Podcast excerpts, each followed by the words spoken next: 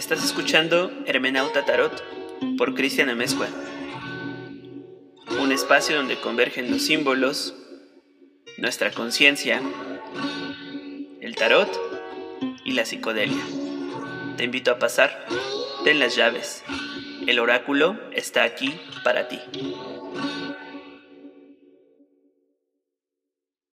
Este capítulo está patrocinado por Casa El Ocote, ubicado en Oaxaca, en Juchitán de Zaragoza, en la comunidad de Santa María Shadani, un lugar en medio de la naturaleza, ideal para el descanso, un santuario del arte, atendido por mi primer maestro de tarot, el artista Víctor Lucero. Visita sus redes sociales, Gibiribichi, Casa El Ocote, en Instagram, Casa El Ocote, residencias artísticas, galería, café y estancias de descanso. Buscamos señales en el cielo que nos hagan voltear a ver la tierra, a ver a los otros y a nosotros mismos. Allí está el cazador celeste, el jinete herido, la madre celestial, la potencia del caminar, el tiempo de la cosecha, el tiempo de morir. A veces el cielo no nos cuenta una historia, refleja el ritmo cósmico. Los relámpagos saltan desde lo alto del cielo con el deseo de venir a tocar la tierra, dirá Pascal Quignard. Roberto Calazo dice, el cielo era el lugar del pasado. Si la constelación es un lugar arbitrario del que se cuelgan las historias, de modo no muy distinto a cómo los significados se cuelgan de los sueños, no será fácil explicar por qué en el mismo gajo del cielo, no solo en Grecia, sino también en Persia, en Mesopotamia, en la India, en China, en Australia y hasta en Surinam, durante milenios se ha visto siempre las huellas de un cazador celeste, que no se cansaba de observar. Lo invisible es el lugar de los dioses, de los muertos, de los antepasados, del pasado eterno. No exige necesariamente un culto, pero penetra en, en todos los intersticios de la mente. Semejante a un cable metálico, puede incluso vibrar o permanecer inerte. Si vibra la intensidad puede volverse extrema. Lo invisible no debe ir a buscarse muy lejos. Incluso puede no ser hallado precisamente porque está demasiado cerca. Lo invisible termina en la cabeza de cada uno. Allí es aún más difícil distinguirlo. Protegido por una jaula de huesos, se mezcla con todo el resto en una amalgama que puede ahogarlo. Hasta la invención de la escritura era imposible fijar en forma de historia lo que sucedía. Pero, de todas las necesidades del alma humana, ninguna es más vital que el pasado. Así el sacrificio, al menos bajo algunas de sus formas, servía también para evocar y avivar el pasado. Durante algunos miles de años y en la multiplicidad de sus formas, esos ritos resumieron lo que había acontecido entre el hombre y los animales, lo que seguía sucediendo entre el hombre y lo invisible. Ninguna historia hubiera podido ser tan eficaz, tan elocuente, como esas secuencias de gestos, matador y adorador. Estas dos características resultan insoslayables tras un acontecimiento que había durado centenares de miles de años. El cazador siempre viene. El cazador aparece cuando es tiempo y se va cuando ya no es necesario. Roberto Calazo, en El Cazador Celeste. Mi nombre es Cristian Amezcua. Bienvenidos al episodio número 33 de Hermenauta Tarot. Gracias por escuchar, gracias por estar. Este capítulo tendrá una versión alternativa, una muy personal que también estoy preparando, en el que quiero platicarles un poco de mí, que sepan qué he estado haciendo. Y bueno, esa será otra historia, entonces si ven por ahí que se sube el capítulo número 33, parte 2, es otra cosa, pero bien, les recuerdo mis redes sociales, en Instagram me encuentran como hermenauta-tarot, también me encuentran como Cristian Potlach, en Facebook me encuentran como Cristian Amezcua. Mi correo es tigres-tatuajes-y-motos@gmail Y bueno, estoy abierto a las lecturas, a las lecturas de cartas, por supuesto, y a las clases particulares. Así es que muy bien, ¿de qué va este, este episodio? Como habrá notado por el título, vamos a hablar, más bien voy a hablarles sobre un tema que he estado reflexionando los últimos meses que se llama o es sobre la astrología y el tarot. Si esta es la primera vez que escuchas este podcast, te lo agradezco mucho. Y si eres de los asiduos, escuchas a Hermenauta Tarot, te lo agradezco al doble. Como sabrán, aquellas personas que escuchan y los que escuchan por primera vez, me gusta mucho entrecruzar saberes para poder tener visiones particulares acerca del tarot. Y una de ellas es algo que siempre me ha llamado la atención y que me hubiera gustado saber antes de comenzar con mi estudio de las cartas del tarot. Por supuesto estoy hablando de la astrología. Hago un disclaimer sobre este tema porque bien creo que puedo como puedo decir de muchos otros temas, pero en especial de este, que es muy, muy inmenso, tan inmenso que hay personas haciendo tesis doctorales, estudios de máster sobre astrología y naturalmente, y como siempre se los digo, soy un principiante, me, gusta mantener la mente de principiante, y sin embargo, eh, les repito que este es uno de los temas que me hubiera gustado tener algunas nociones antes de comenzar a estudiar tarot. Y es que hay una pregunta, y esta pregunta entre más sencilla es más específica, y entre más específica es más profunda. ¿El tarot y la astrología tienen algo que ver o no? Y de esto se va a tratar este podcast. Así es que bien, vamos al tema. En primer lugar, me gustaría plantearles un poco cómo llegué a, a tener la necesidad de hablar de esto. Y naturalmente quiero hablar sobre las cosas que he observado a lo largo de este tiempo estudiando y no estudiando el tarot. Hay muchísimas personas y muchos iconos del entretenimiento, iconos, realmente iconos pop culturales, ¿no? El primero que se me viene a la, a la memoria, por supuesto, es Walter Mercado, ¿no? Dando los horóscopos en la televisión. Hay una película que se llama Mucho, mucho amor, es, la recomiendo mucho donde sale Walter Mercado y todo su trip, creo que ya se las he recomendado antes, pero como fenómeno cultural la astrología y el tarot han estado, sobre todo me parece en los últimos años, muy vinculados. Eh, tengo en mi memoria también, porque me gustan mucho la lucha libre, eh, tal vez no lo, no lo saben ustedes, pero es otra de mis grandes aficiones, la lucha libre. Y recuerdo mucho que en algún episodio de la lucha libre mexicana estaban estos güeyes, los gemelos Brennan, y que se hacían acompañar por una doña que les leía las cartas y que, y que era astróloga y medio bruja, no sé, se llamaba Amira. Quién sabe qué chingado se hizo esa señora, no sé qué se hizo, eh, pero era una suerte de, de acompañante de presagios. Y más recientemente, pues están estas personas como Moni Vidente y Mica Vidente y estos güeyes que pues están haciendo como una especie ahí muy rara, ¿no? De, de, de, de, saberes, de, de cosas de entretenimiento. Y que salen en el radio y hacen un show de, todo eso, ¿no? Pero bueno, creo que eso es más bien un entrecruzamiento muy raro, ¿no? De lo que yo creo que solamente surge como un producto eh, cultural. Sin embargo, creo que entre ambas disciplinas, tarot y astrología, hay cosas que no solamente vale la pena estudiar, sino que hay que mirar. En un sentido más profundo, creo que estamos frente a dos cosmovisiones y ambas cosmovisiones eh, pueden hacer entrecruzamientos, pueden establecer diálogos y sobre todo puede haber correspondencias.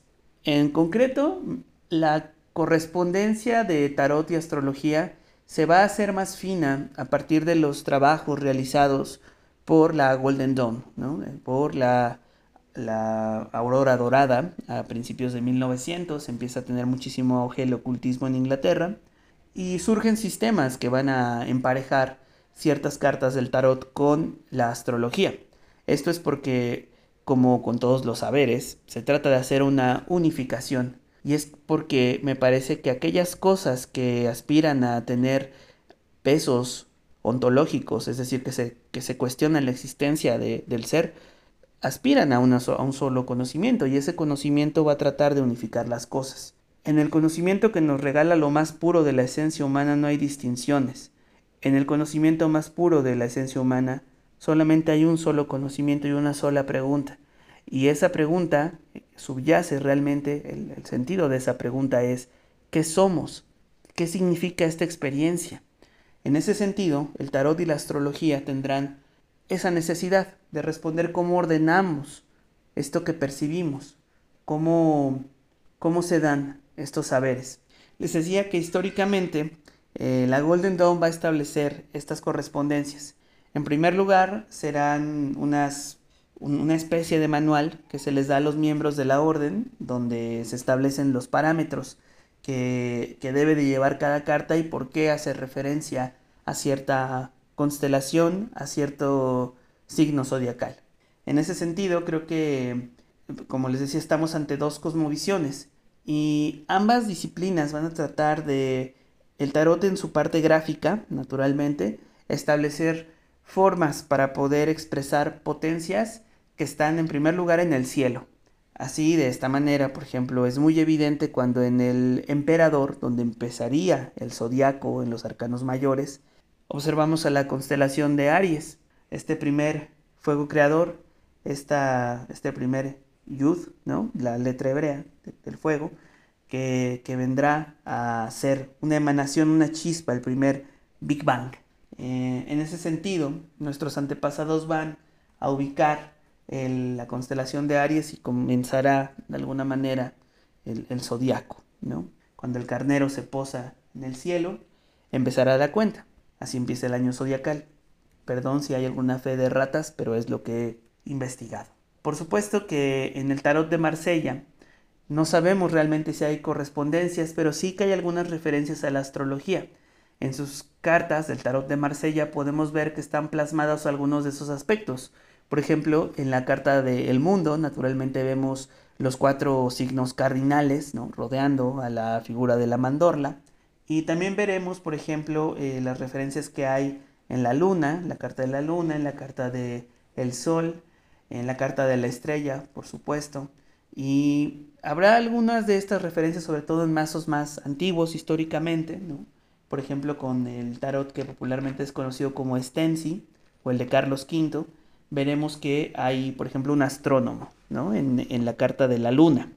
Así pues, realmente en los mazos que son anteriores a los de la Golden Dawn, no sabemos a ciencia cierta si había una necesidad de establecer eh, zodiacalmente, ¿no? Amén de el, del mazo de Oswald Wirth, ¿no? Que ya tendrá estas referencias también bastante claras. Sin embargo, em, lo que hay que descartar, de rescatar aquí, perdón, es el esfuerzo que hace la Golden Dawn por hacer estos aspectos cada vez más cercanos y darles un sentido. En ese, en ese caso, lo que vemos es un orden, y este orden se ha respetado hasta la creación de mazos más recientes. Por ejemplo, en, mi mazo más, más, reciente, que creo que es muy, eh, muy accurate, ¿no? Muy, muy cercano, es el de New Era Elements de Eleanor Piper, que creo que ahí vienen muy bien establecidas y dibujadas las, las correspondencias zodiacales. Pero, ¿qué es esto? ¿Qué, ¿Por es una correspondencia zodiacal? Vamos a ponerlo en unos términos muy sencillos. Por ejemplo, eh, cuando nosotros estamos explorando los arcanos menores, podemos encontrar que en el 2 de copas eh, estaremos viendo a cáncer, cáncer en, Venus, ¿no? Esto, esto astrológicamente, piensen en cáncer como este cangrejito eh, que va hacia adentro, que que se quede en su casa, ¿no? Este, este pequeño ermitaño transitando por, por Venus, ¿no? Entonces son mimos, son caricias, son uniones y por lo tanto es el Señor del Amor, el dos de copas. Así podemos ir explorando los distintos eh, señores, que son los arcanos menores, y en los arcanos mayores veremos un orden zodiacal, ¿no? Como les decía, por ejemplo, está Aries, posteriormente veremos a el veremos la constela el, arcano número 6, donde por supuesto encontraremos a Géminis. Después encontraremos a el arcano número 7, que será el, el, carruaje y que va a corresponder a eh, cáncer, ¿no?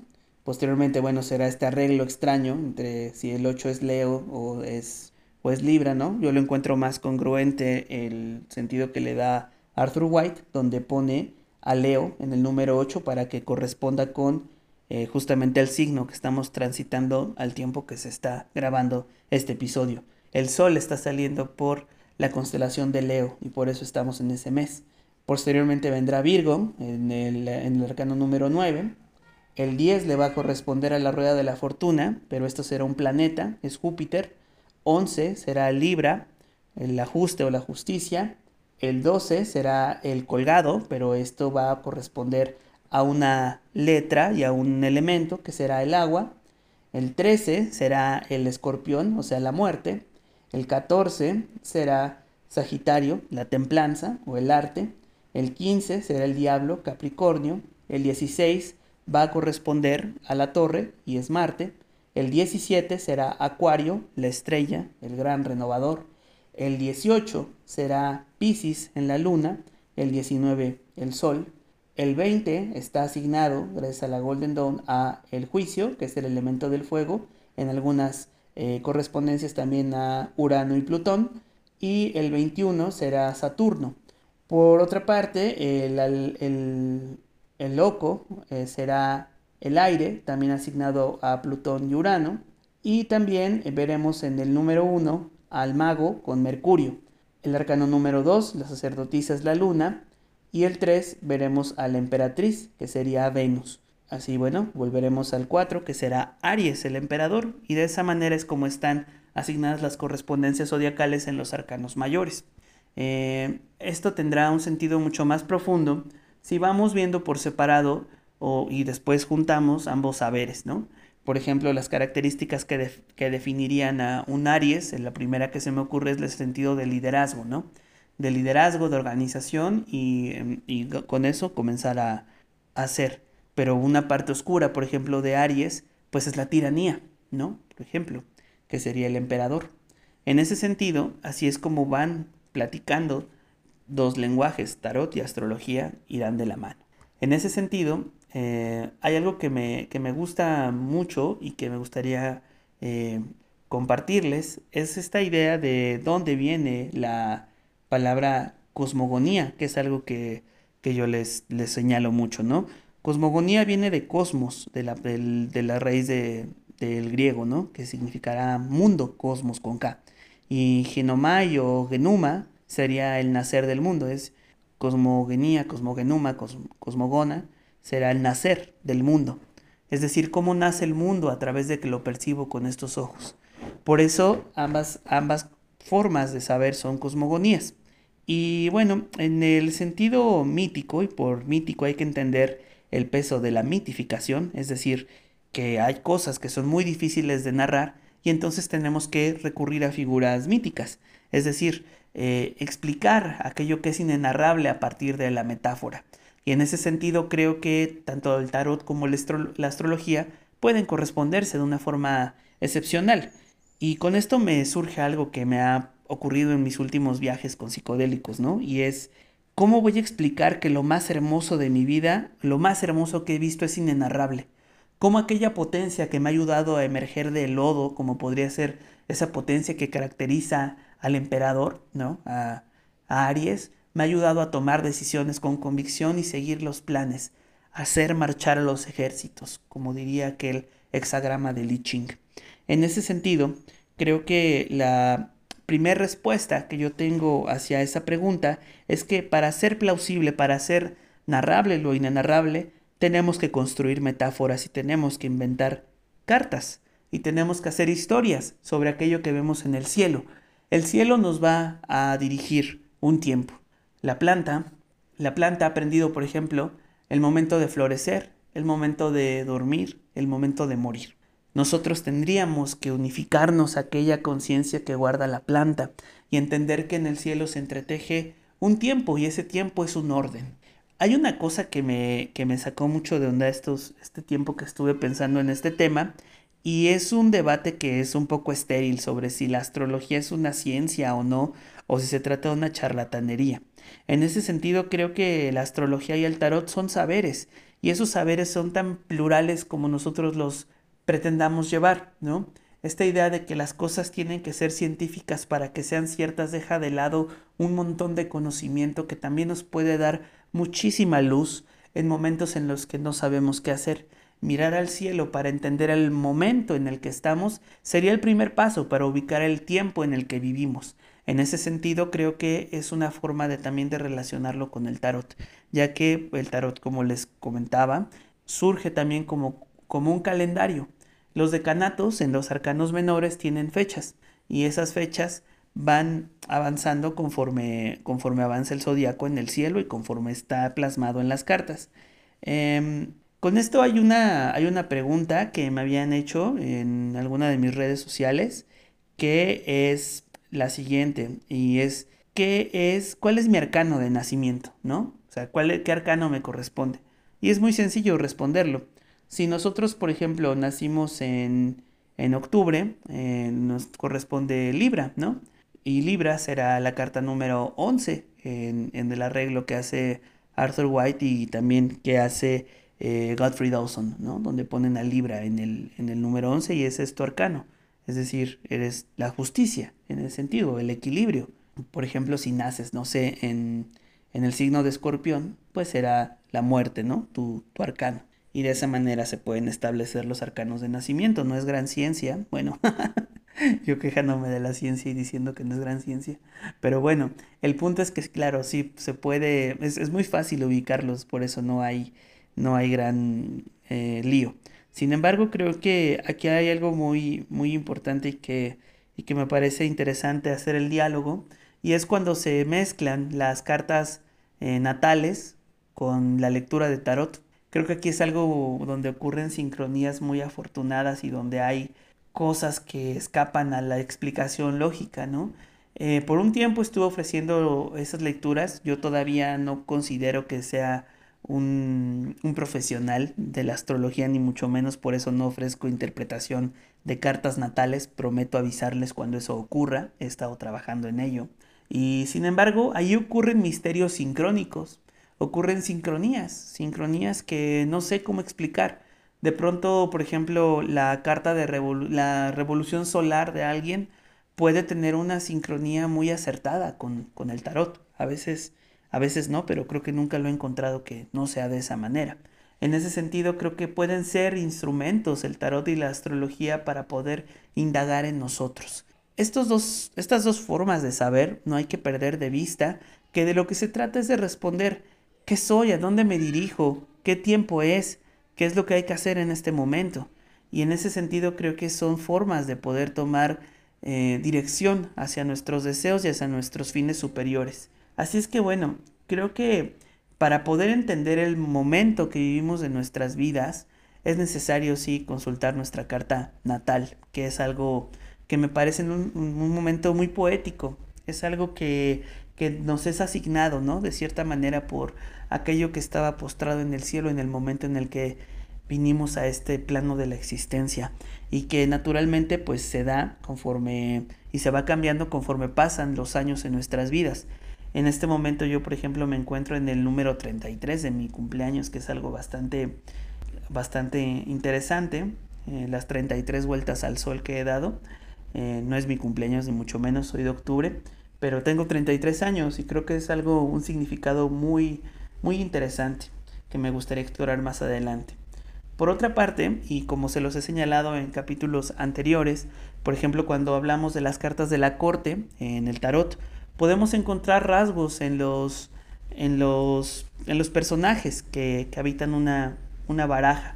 Por ejemplo, estoy pensando en el paje de Pentáculos o en la princesa de Oros, que serán asignados a Tauro, ¿no? Eh, son formas de, de, ser muy elementos de tierra, elementos que buscan la prosperidad, que buscan el movimiento, que buscan el cuerpo, la materia. Las correspondencias zodiacales que puede haber entre tarot y astrología, las correspondencias que se van estableciendo, también pueden derivar en algunos asuntos que me parecen muy artísticos. Quiero compartirles eh, un par de mazos que me parecen eh, bastante precisos, o bueno, que no son un par, son más. Eh, hay uno que se llama Cabalistic Tarot. En este momento no tengo el autor, pero se los estoy buscando. Y es que en Cabalistic Tarot lo que me encontré, me voy a comprar el mío próximamente, eh, es que están las, están las, las maneras de establecer las correspondencias zodiacales y cabalísticas de una forma muy, muy clara, de una forma muy acertada. En Cabalistic Tarot lo que observamos es que en cada carta viene expresada el valor de la letra en hebreo, y también la correspondencia em, astrológica, ¿no? En este momento no sé qué le está pasando a mi internet para buscarles el autor de Cabalistic Tarot, porque creo que comenzó como un quick starter Claro, es de Eugene Vinitsky, el Kabbalistic Tarot. Por ejemplo, en la carta número 8, en, en la fuerza, pues encontramos la correspondencia de Leo y viene pintada la letra Tet y viene una, una ilustración, ¿no? Haciendo referencia a el, el, sendero del árbol de la vida que cruzan estos arcanos y que, bueno, están ahí expresados de una forma incluso con colores. Les sugiero mucho echarles un, una, un vistazo a Kabbalistic Tarot de Eugene Vinitsky. Por otra parte, naturalmente están los mazos de la Golden Dawn, eh, creo que destaca el de Godfrey Dawson, que lo he señalado también en otros capítulos y que incluso tengo un video ahí en YouTube donde hablo sobre este, este mazo, ¿no? El de Godfrey Dawson. Allí se dan naturalmente unas ilustraciones muy poderosas haciendo referencia a los decanatos y a las fuerzas que inundan a los arcanos mayores. Otro trabajo notable es el de Taro as Color de Ethel Colloquy, creo que se escribe, se pronuncia así, Taro as Color, Em, por ahí esta cuenta que les sugiero mucho seguir, que es Tabi Tarot, y sobre todo el trabajo que hace Golden Pond, que es Tabi, así se llama ella, em, donde en el jueves, me parece, eh, de esta semana, hará un, un, live hablando de Tarot as Color.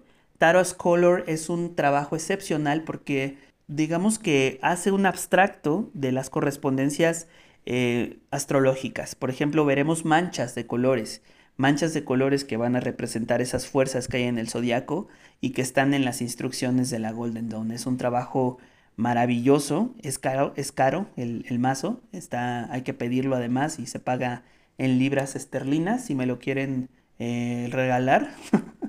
Bienvenido. Pero es, es este mazo también que me quiero comprar, Taro As Color. Y también, bueno, les mencionaba otro trabajo notable que es New Era Elements de Eleanor Piper, donde vienen unas ilustraciones muy acertadas y muy actuales sobre, el, sobre los arcanos menores y mayores. Veremos a personajes contemporáneos, veremos situaciones que, por ejemplo, en el mago eh, viene pues un güey como eh, manejando información, ¿no? Bolsa de valores, redes sociales, eh, este, este significado más contemporáneo. En ese sentido, creo que vale la pena actualizar las referencias que tengamos como más a la mano para poder establecer eh, relaciones gráficas con el zodiaco. En este sentido, por supuesto, eh, también hay que mencionarlo y darle su, su, lugar a el tarot de Pamela Coleman Smith y Arthur White, el Rider, donde vendrán estas ilustraciones muy teatrales sobre los decanatos del zodiaco, ¿no? Por ejemplo, en esto que les hablaba del dos de copas, la unión, el amor es este brindarse de estos dos personajes compartiendo una copa, ¿no? Eh, hay algunas ilustraciones que no me quedan muy claras, pero bueno, de eso también ya he hecho un especial en este espacio.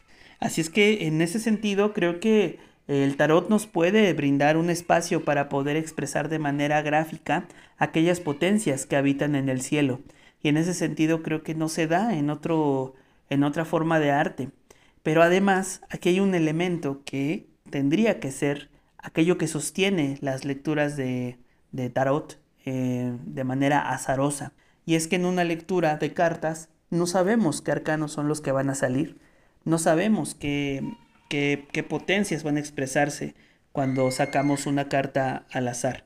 Por ejemplo, tengo en este momento en mis manos el tarot de, de Tot y lo primero que, sale a la, ahora que saco una carta al azar es el 5 de copas. Es Escorpión en Marte. Escorpión en Marte será un momento de muchísima tensión, de unas emociones a flor de piel, de, todo o nada, y aquí es donde pierdes, ¿no? Porque em, el, decanato que, que está señalando el 5 de copas es uno de mucha severidad, estará gobernado por la esfera de Gebura en el sentido cabalístico y ubicado en, el, en Marte con, con Escorpión, será un momento de muchísima tensión, de muchísima eh, de conflicto, de cosas duras, sobre todo en el terreno emocional. Las copas correspondiendo, por supuesto, a Escorpión y Marte con toda esta fuerza tan, tan grande, será muy difícil que se logre el equilibrio en el sentido de las emociones, por ejemplo, en el 5 de copas. Eso es un, ejemplo de cómo, de cómo será. También debemos de tomar en cuenta que algunos tarot, sobre todo estos que les menciono, van a tener en cuenta una fórmula y esta fórmula es donde no podemos ignorar o donde no podemos pasar por alto la correspondencia que tendrá también cada planeta en su posición con respecto al árbol de la vida. En, el árbol cabalístico, el árbol sefirótico, habrá eh, también eh, potencias planetarias, eh, potencias planetarias que van a gobernar cada una de las esferas. Por ejemplo, en este caso, en el 5 de copas, pues está gobernando Marte, la esfera de la, de la severidad, ¿no? Es, Marte es una fuerza muy roja, ¿no? Una que literalmente está representado de esa manera y que, bueno, será el, planeta que le corresponde.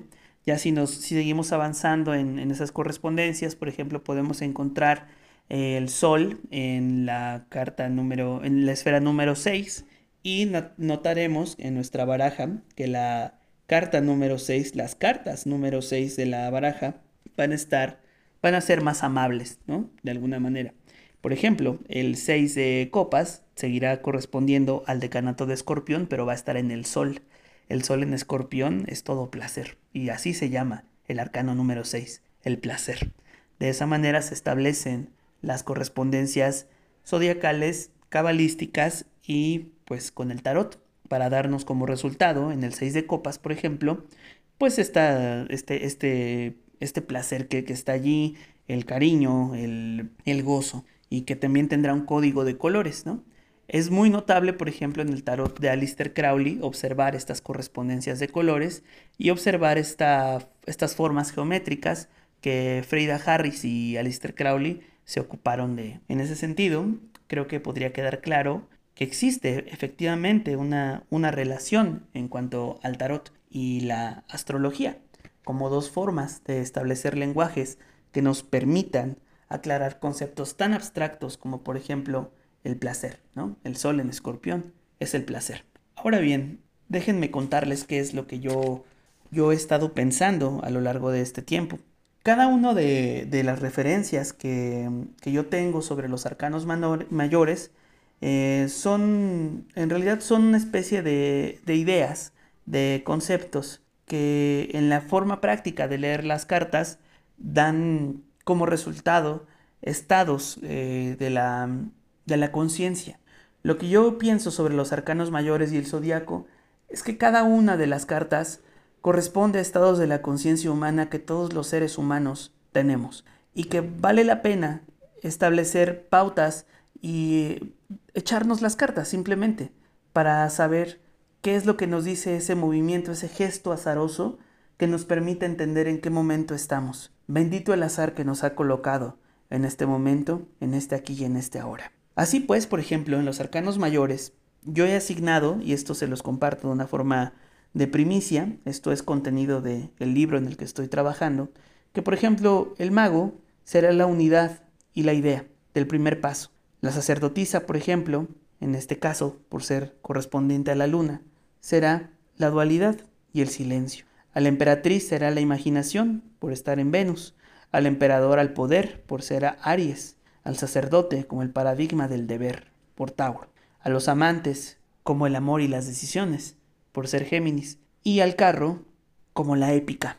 Al deseo, en el número 8 por la fuerza, pensando en el deseo de Alistair Crowley, por supuesto. Al 9, al ermitaño, como el conocimiento. A la rueda de la fortuna, como el movimiento y la expansión. Y bueno, aquí ya no les quiero decir más, porque esto es parte del libro que estoy trabajando. Pero por ejemplo, podríamos seguir así, ¿no? O sea, el 11 en el sentido del equilibrio de la vida, ¿no? La justicia. Libra, por supuesto, el 12, el sacrificio, el bautismo, la letra mem. Entonces, como verán, cada una de las diferentes eh, formas de interpretar el tarot se pueden nutrir de la astrología y en ese sentido establecer lenguajes que nos permitan eh, dar explicaciones y entender el sentido de las respuestas que le ofrecemos tanto a los consultantes como a nosotros mismos a la hora de leernos las cartas. Entre saberes, creo que se pueden establecer redes que le permitan al ser humano extraer de ellas respuestas ante la incertidumbre. Y para eso está el tarot y la astrología, ubicar el tiempo sagrado que vemos en el cielo y después bajarlo de una manera azarosa para poder interpretar el poder de una imagen. Así es que bueno, creo que no me he dejado nada, no lo sé. Tal vez haga una parte 2 de esto. Si están interesados en que continúe con este tema, pueden escribirme. Y creo que hasta aquí podría dejar este episodio. No olviden visitar el sitio de nuestro patrocinador de este, de este capítulo, del espacio Casa El Ocote, de mi amigo Víctor Lucero. Ahí escríbanle, ahí están sus redes sociales. Muchas gracias por haber escuchado el episodio número 33 de Hermenauta Tarot. Ojalá que hayan querido responder a sus preguntas. Gracias por escuchar. Hasta la próxima. Luz en extensión.